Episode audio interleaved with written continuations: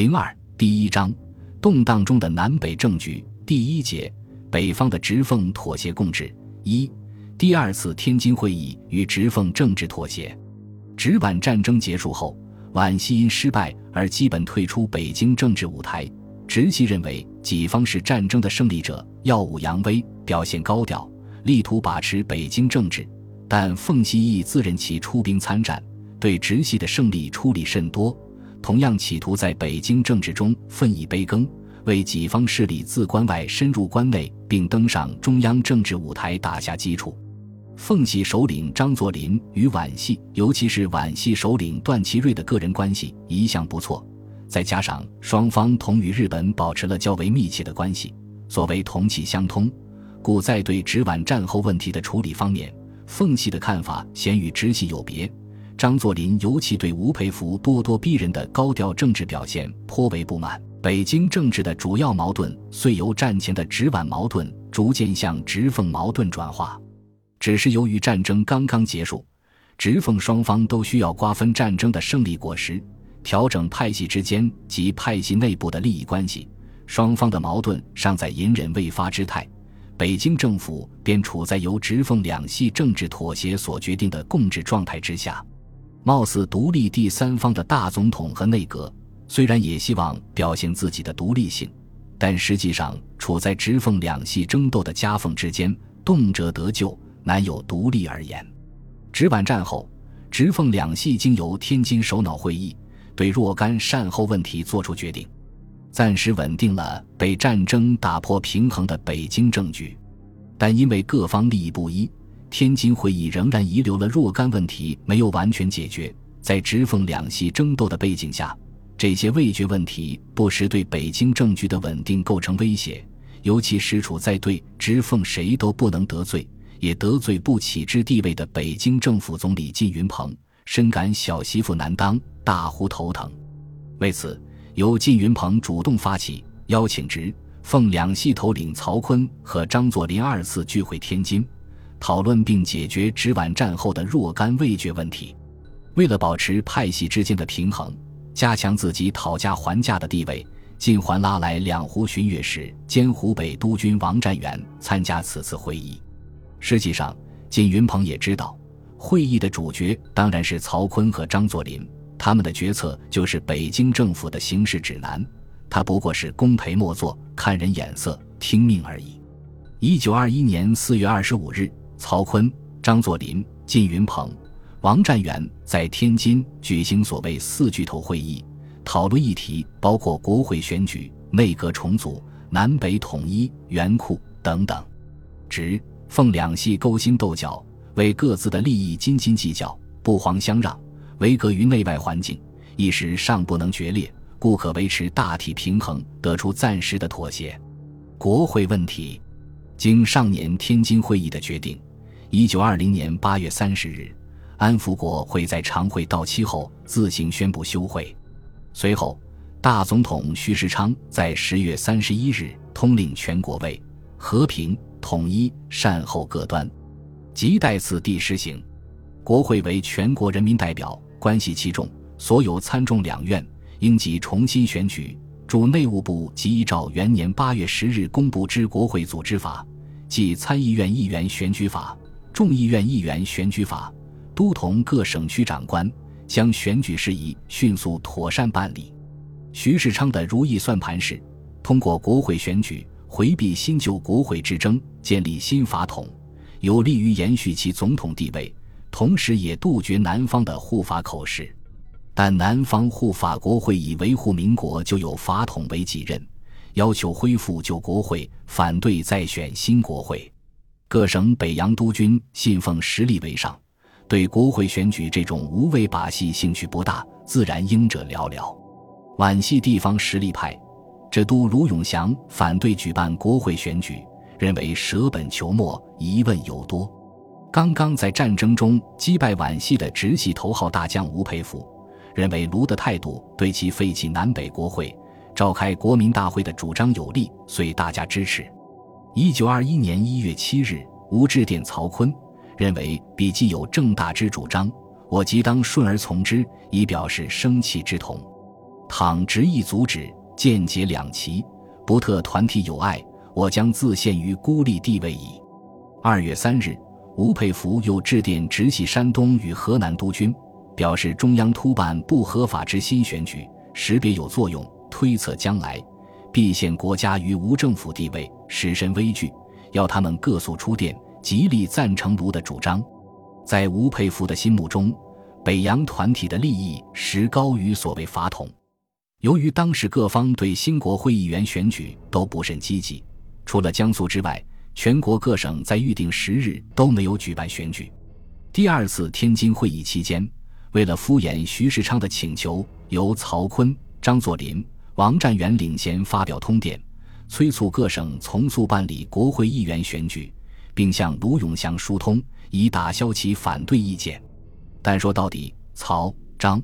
王对选举这样劳民伤财而又无甚实际效果的事也都不热心，在做足了发表通电的表面文章之后，也就不闻不问了。国会选举事从此不了了之。内阁问题，上年天津会议决定由靳云鹏出任内阁总理，但靳组阁是各方妥协的产物，不能任由其决定人选，故其属下出身交通系的财政总长周自齐。交通总长叶公绰与靳不和，他们把持财政，与靳为难，企图以财政困难逼晋下台，然后拥本系首领梁士仪阻隔上台。他们的如此做派，自然使其与靳云鹏的矛盾激化，势如水火。而今又不愿及时下台走人，故不得不向直奉两系讨好求援。虽然张作霖不无支持梁士仪之意，但亦无意在此时与直系搞僵。所以在第二次天津会议期间，曹锟、张作霖、王占元均表示莫查大事，既资国家濒危，内政外交非晋莫属，决定拥护晋阁，务使俱去，以为大局。除晋殿劝慰外，各省同胞贤具爱国热忱，请一致主张拥护晋阁，以奠邦本。靳云鹏得到他们的支持，随后在五月中旬进行内阁改组。总算暂时稳固了自己的地位。详见后述。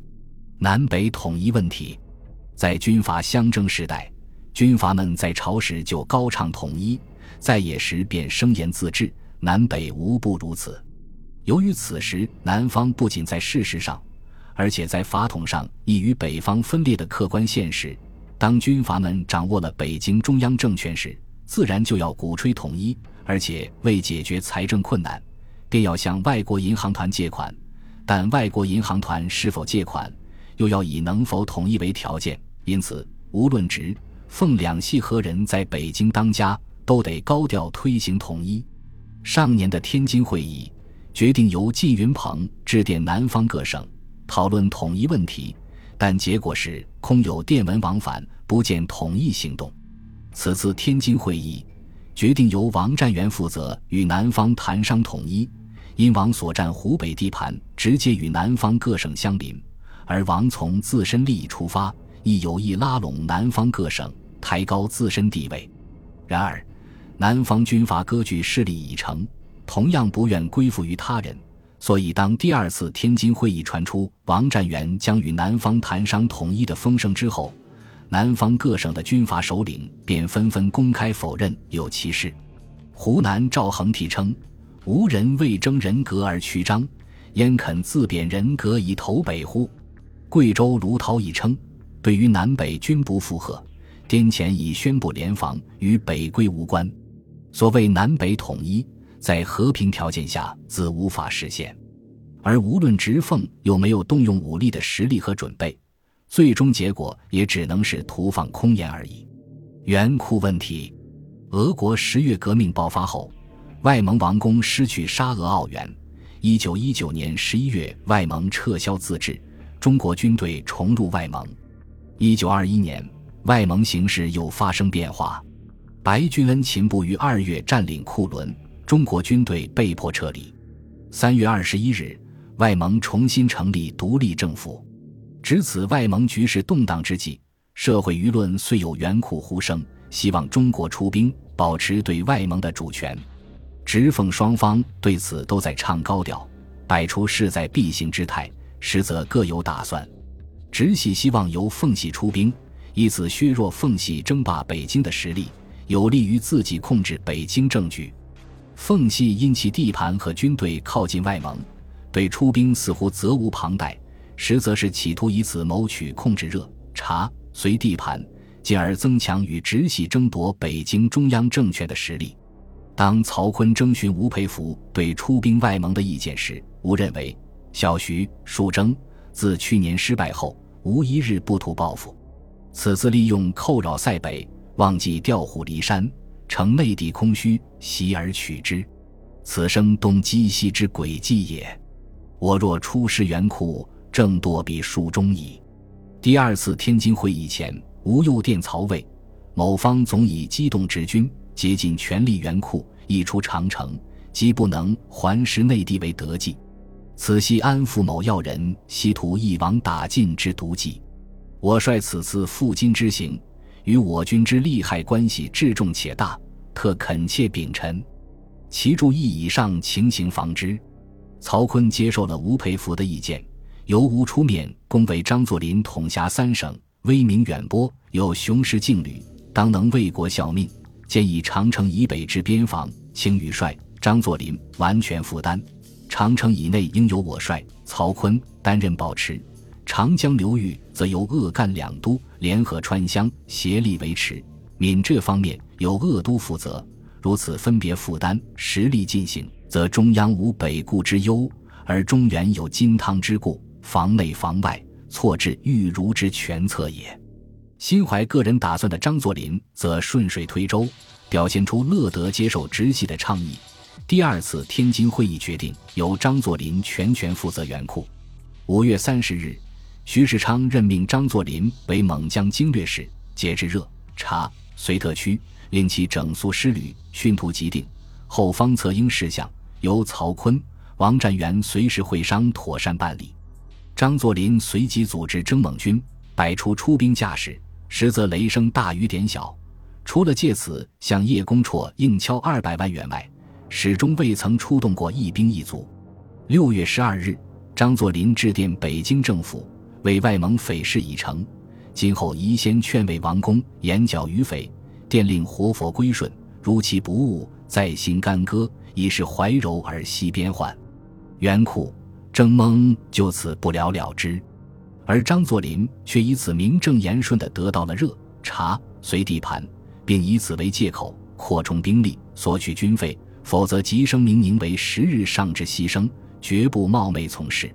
据说，在第二次天津会议期间，张作霖借元库讨得三百万军饷，而曹锟只得五十万，引得曹锟四弟曹睿大骂靳云鹏：“你不配当家，就得滚蛋。”而尽得张作霖助。不甘示弱，回骂道：“我不当让你来当，谁当总理谁是王八蛋！”活脱脱表现出军阀治下政治的流氓性和无序性。四月二十八日，四巨头第二次天津会议结束。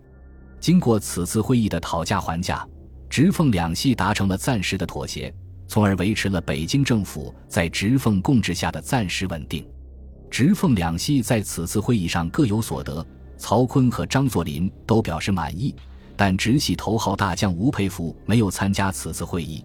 张作霖排挤吴儿向曹锟是好的举动，非但不能拉近他和直系的关系，反而埋下了吴张交恶的种因，成为造成后来直奉关系极度恶化的重要因素。而且，此次会议未能解决直奉双方的基本矛盾，即由谁控制北京政府，进而成为中央的代表。直奉共治不过是双方实力大体均衡的产物，但这种均衡是非常脆弱而不稳固的。一旦在遇有双方的利益之争，均衡极易转化为不均衡。当双方矛盾发展到不可缓和的地步时，最终还得靠武力解决问题。由直皖战争和二次直奉战争的进程可知，北京政治的稳定与动荡，在相当程度上即系于北洋皖直。奉三大派系间的实力均衡与不均衡的关系演变。本集播放完毕，感谢您的收听，喜欢请订阅加关注，主页有更多精彩内容。